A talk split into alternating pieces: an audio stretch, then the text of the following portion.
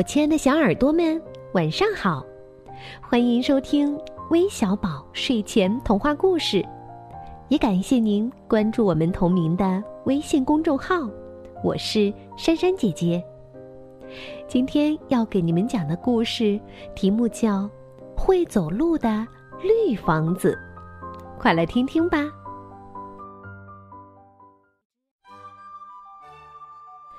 这些天。听说绿森林里来了个不速之客，动物们纷纷前去观看。你猜，这位不速之客是谁？啊，原来它是一座木头结构的两层房子。从外表上看，这座房子的年龄应该挺大的。那他到底有多大的年龄呢？他又是从哪里来的呢？他又为什么到这儿来呢？绿森林里许多闻讯而来的动物都在问这位不速之客这几个问题。奇怪的是，这座房子一直默不作声，没作答。更令人奇怪的是，这座房子会走。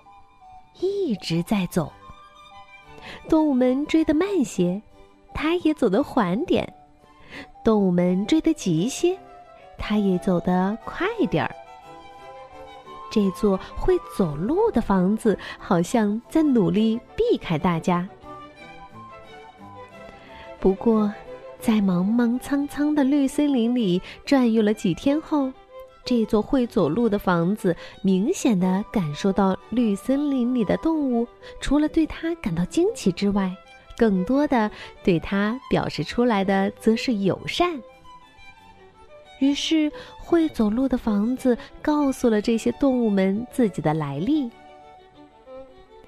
原来，这是一座在城市里生活了上百年的房子。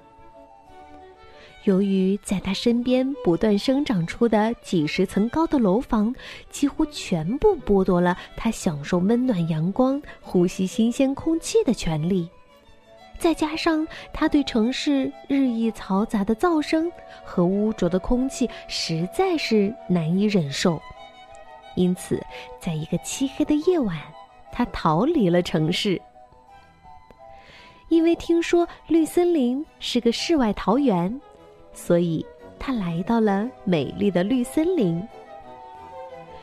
真的，我来到绿森林只是想呼吸几口新鲜的空气，享受几天温暖的阳光。会走的房子很真诚的说：“那你刚开始为什么要避开我们呢？”狮子问。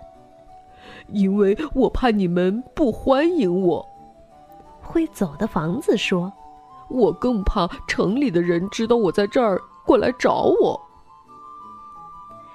顿了一下，会走的房子又说：“毕竟在城里还是有些人很关心我的。”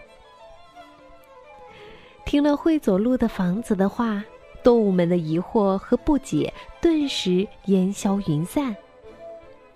我代表绿森林的全体居民，对你的到来表示热烈的欢迎。狮子说：“希望你能在绿森林过得开心。”大象说：“诶，希望我们能成为好朋友。”调皮的猴子纵身跃到了会走路的房子身上。“嗯，我也是。”一个尖尖的声音叫起。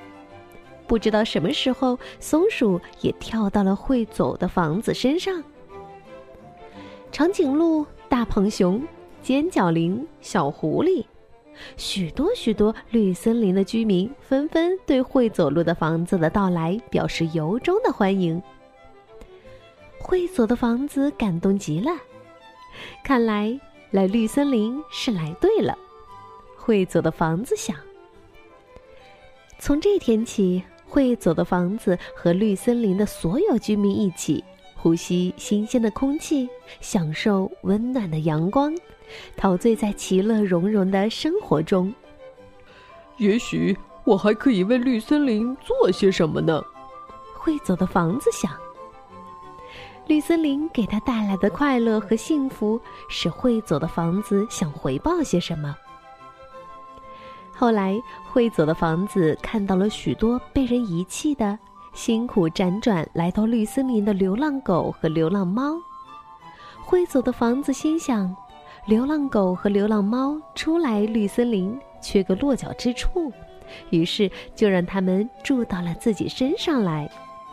从此，来到绿森林的流浪者，在他们找到自己家之前，再也不愁落脚点了。天气晴好的日子，会走的房子会载着流浪狗、流浪猫，还有绿森林里的许多小动物，到绿森林各处去游玩、去访友。他们一路走，一路播撒欢乐的种子，给绿森林增添了一道美丽的风景。不知不觉间，好长好长的时间过去了。会走的房子不禁想起了自己的家，想起了许多关心爱护他的人。也许我该回城里去了，那里毕竟是我的家呀。会走的房子想。经过了好几天的思想斗争，会走的房子最终做出了抉择。回城里去。一听到会走的房子要回去的消息，绿森林的全体居民都觉得依依不舍。可没办法，毕竟那儿是他的家，还有那么些人关心着他。绿森林的居民与会走的房子挥泪告别。会走的房子走了，一个可亲可爱的朋友离开了，谁？不会难过呢。可让他们意想不到的是，没过几天，会走的房子竟然回来了。原来，会走的房子回到城里的时候，发现自己竟已找不到立身之处。他原来待的地方早已建起了一座更高的楼房，所以会走的房子决定回绿森林。从此，绿森林里多了一个永久的居民，绿森林的动物们多了一个永远的朋友，绿森林的故事里多了一份传奇。好了，我们今天的故事就分享到这儿了，咱们明天再见吧，晚安。